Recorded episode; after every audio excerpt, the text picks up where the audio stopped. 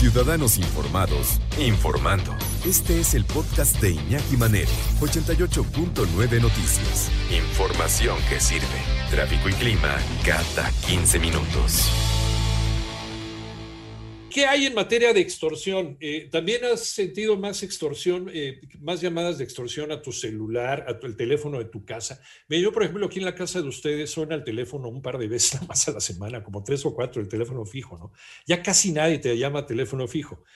Eh, de cinco llamadas que llega a, las, a la semana, ¿no? Al teléfono fijo de aquí de la casa de ustedes, tres son de extorsión o de intento de extorsión desde el papá me tiene secuestrado, este, oiga tío, ¿cómo está? No se acuerda de mí, soy su sobrino, el de Laredo, ¿no? Así. Y la mayoría, la mayoría desde luego vienen de los penales. Eso también lo hemos platicado con el asunto de, los celulares, de, de, cómo es posible que le quieran tomar los datos biométricos a una persona que tiene bien establecido su nombre, su dirección, su teléfono y que es el dueño de la línea pues a gente que cambia de chips a cada rato y que ya sabemos de dónde salen estas llamadas de extorsión. ¿Cómo andamos en el asunto de fraude y extorsión? ¿Cuál ha sido el balance del año pasado y lo que va de este 2021? Le agradezco mucho que nos tome la llamada en 88.9 Noticias con el doctor Salvador Guerrero Chipres presidente del Consejo Ciudadano para la Seguridad y Justicia en Ciudad de México. Doctor, gracias por tomar la llamada. ¿Cómo estás? Pues encantado de escucharte y de escuchar, tener la oportunidad de platicar con tu audiencia. Al contrario, ¿cómo estamos en este tema que algunas personas lo toman a broma, pero de verdad eh, hay muchísima gente que sí cae en estos garlitos porque son unos auténticos artistas en el arte de engañar, doctor? Bueno, en principio, eh, algunos datos, ¿verdad? Para comprender el gran contexto nacional y las tendencias nacionales. Del 2016, 18, 20, lo que tenemos de las encuestas de victimización es que la extorsión a nivel nacional y el fraude totalizan tentativas que acumulan 10.4 millones. Es decir, cada año a nivel nacional hay 10.4 millones de tentativas de fraude y extorsión. 92% utilizan el celular y de ellas fracasan a nivel nacional 93% y en Ciudad de México fracasan en 96%. Primero hay que tenerlo claro, en la Ciudad de México fracasan más, hay una capacidad mayor de la ciudadanía de responder a ello y también de pues de atender preventivamente el asunto, número uno. Y dos, ya en algunos datos de nuestro reporte de incidencia electiva que estamos en este momento liberando, te comento que en el primer trimestre del 2021 contra el primer trimestre del 2020 hay una disminución en las carpetas de investigación relacionadas con este delito que es la extorsión, que básicamente se define como este ejercicio de la fuerza para dañar tu patrimonio. Entonces, hay una disminución de 19%, yo creo que son datos que en lo nacional en lo local ubican lo que está pasando y también la dimensión del problema. Tú lo mencionas muy bien, que hay un tema de que, pues, los teléfonos, los números telefónicos, pues tienen datos muchas personas y cualquiera comparte en cualquier red social y cualquiera puede prácticamente tener el teléfono de otro y es ahí donde durante muchos años eh, o los últimos 15 años fácilmente pues se ha incrementado el uso del teléfono celular para estos delitos. Eh, hay un reporte eh, por parte del Consejo Ciudadano en eh, materia de fraude y extorsión, el balance 2020 y lo que va de 2021.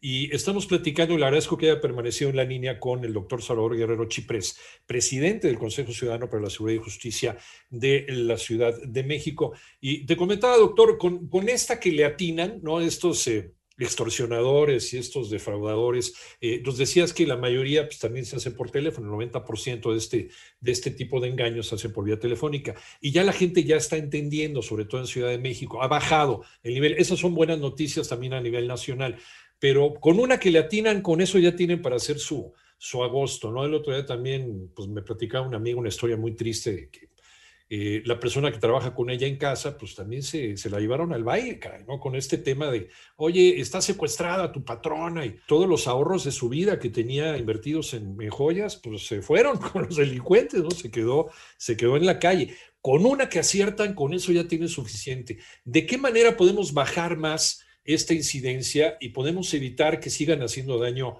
estos extorsionadores eh, defraudadores. Doctor, regresamos contigo. Bueno, muy buena imagen porque efectivamente para todos los que nos escuchan, con una sola, ¿verdad? Porque bueno, falla 99, pero la que le atinan es la mía, pues yo qué puedo hacer frente a eso. Nosotros en el Consejo les recomendamos utilizar la aplicación No Más Extorsiones. Si ustedes la tienen, ya saben cómo funciona, si no yo les explico súper rapidísimo. Sí, básicamente nos permite acumular hasta el momento 179 mil números celulares desde donde se ha intentado fraude o extorsión o secuestro digital. Si ustedes tienen esa aplicación en iOS y en Android, ya están eliminando el 90% de ese 1% de riesgo, de ese 4% de riesgo.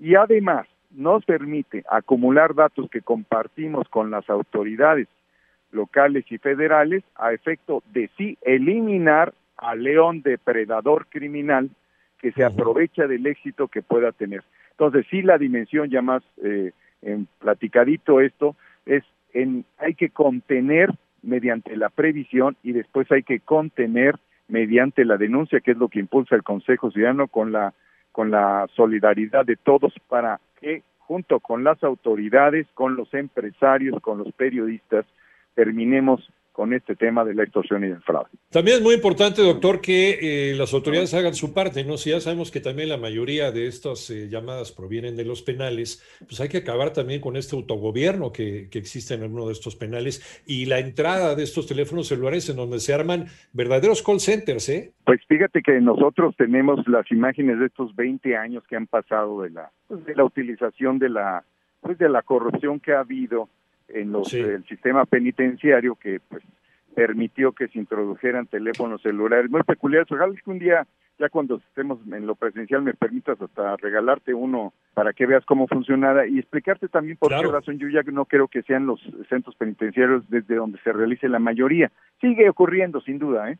pero ya la mayoría de los teléfonos es tan fácil adquirirlos que te los venden sin registro, hay tantos planes de de prepago donde nadie tiene que pues, entregar sus documentos ni nada, que es muy fácil y ahí en ese sentido me parece que hay que darle una oportunidad al PANAUT, porque en la medida que se tenga más datos y control, los delincuentes van a estar más aislados y les va a ser más difícil. Ya hay 155 países que utilizan datos biométricos de alguna manera vinculados con la seguridad. Entonces México tiene que aprender de la experiencia ya de la Asociación de Bancos de México, del INE, del SAT, que ya utilizan datos biométricos y han contribuido a dar seguridad, velocidad y pues innovar las eh, transacciones de los tipos que corresponde en lo que implica información, siempre cuidando los datos personales, por supuesto, y apoyando un sentido de ley y de orden que creo que todos debemos eh, apoyar. Eh, hablando de justicia, doctor, ¿la pena va en relación con el delito? O sea, si realmente hay penas severas para quienes estén implicados en este tipo de delito, porque eso también,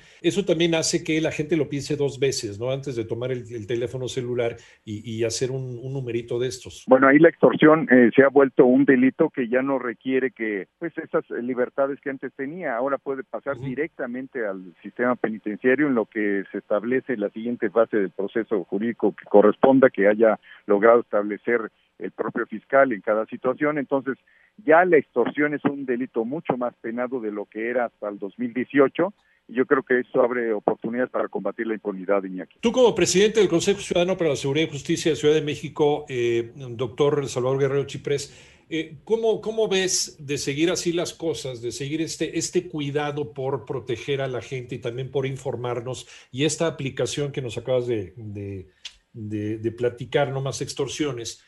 Eh, que incluso se puede bajar en, ambas plataformas. ¿Cómo, cómo ves, eh, el, cómo ves el, asunto dentro de, no sé, dos, tres años? ¿Va a mejorar? Eh, ¿Ves que este delito pueda, por lo menos, aplacarse tal vez en un 50%? Bueno, si hubiera una enorme campaña nacional de solidaridad ciudadana a favor de la seguridad de la ley, te aseguro que en dos años disminuye 80%, acompañada de la consecuente denuncia que lleve a los delincuentes pues, a enfrentar los tribunales, ¿verdad? Yo creo que eso sí podría realizarse. Sí hay una interesante evolución, particularmente en la Ciudad de México. Los datos de la encuesta nacional de victimización de hace 48 horas me parece que son ilustrativos de cómo mejora también ya la percepción, no solo los datos.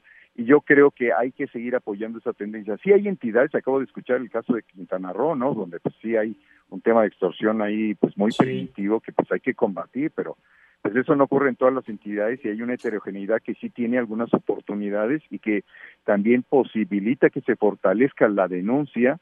La ciudadanía es la número uno. Yo sí reivindico el poder de la ciudadanía frente a los delitos a partir de utilizar los instrumentos del derecho y la denuncia. Hay que acompañar, hay que apoyar eh, la certeza de que solamente cuando se metan en la cárcel a los responsables de delitos a los presuntos responsables, pues se va a ir mejorando la situación. Y que disminuya también la cifra negra, porque hay gente que efectivamente no denuncia para evitarse a veces también el viacrucis de tener que estar esperando horas en un ministerio público, también el trato que se le da al ciudadano cuando va a hacer esta denuncia. Yo creo que lo invitaría más también a participar y poder eh, bajar los índices que nos estás compartiendo ahorita. Doctor Salvador Guerrero Chiprés, presidente del Consejo Ciudadano para la Seguridad y Justicia de Ciudad de México. Te agradecemos muchísimo esta charla, doctor. Un abrazo. A ti, gracias, Iñaki, y a toda tu audiencia. Muchas gracias. Hasta luego. Hasta pronto.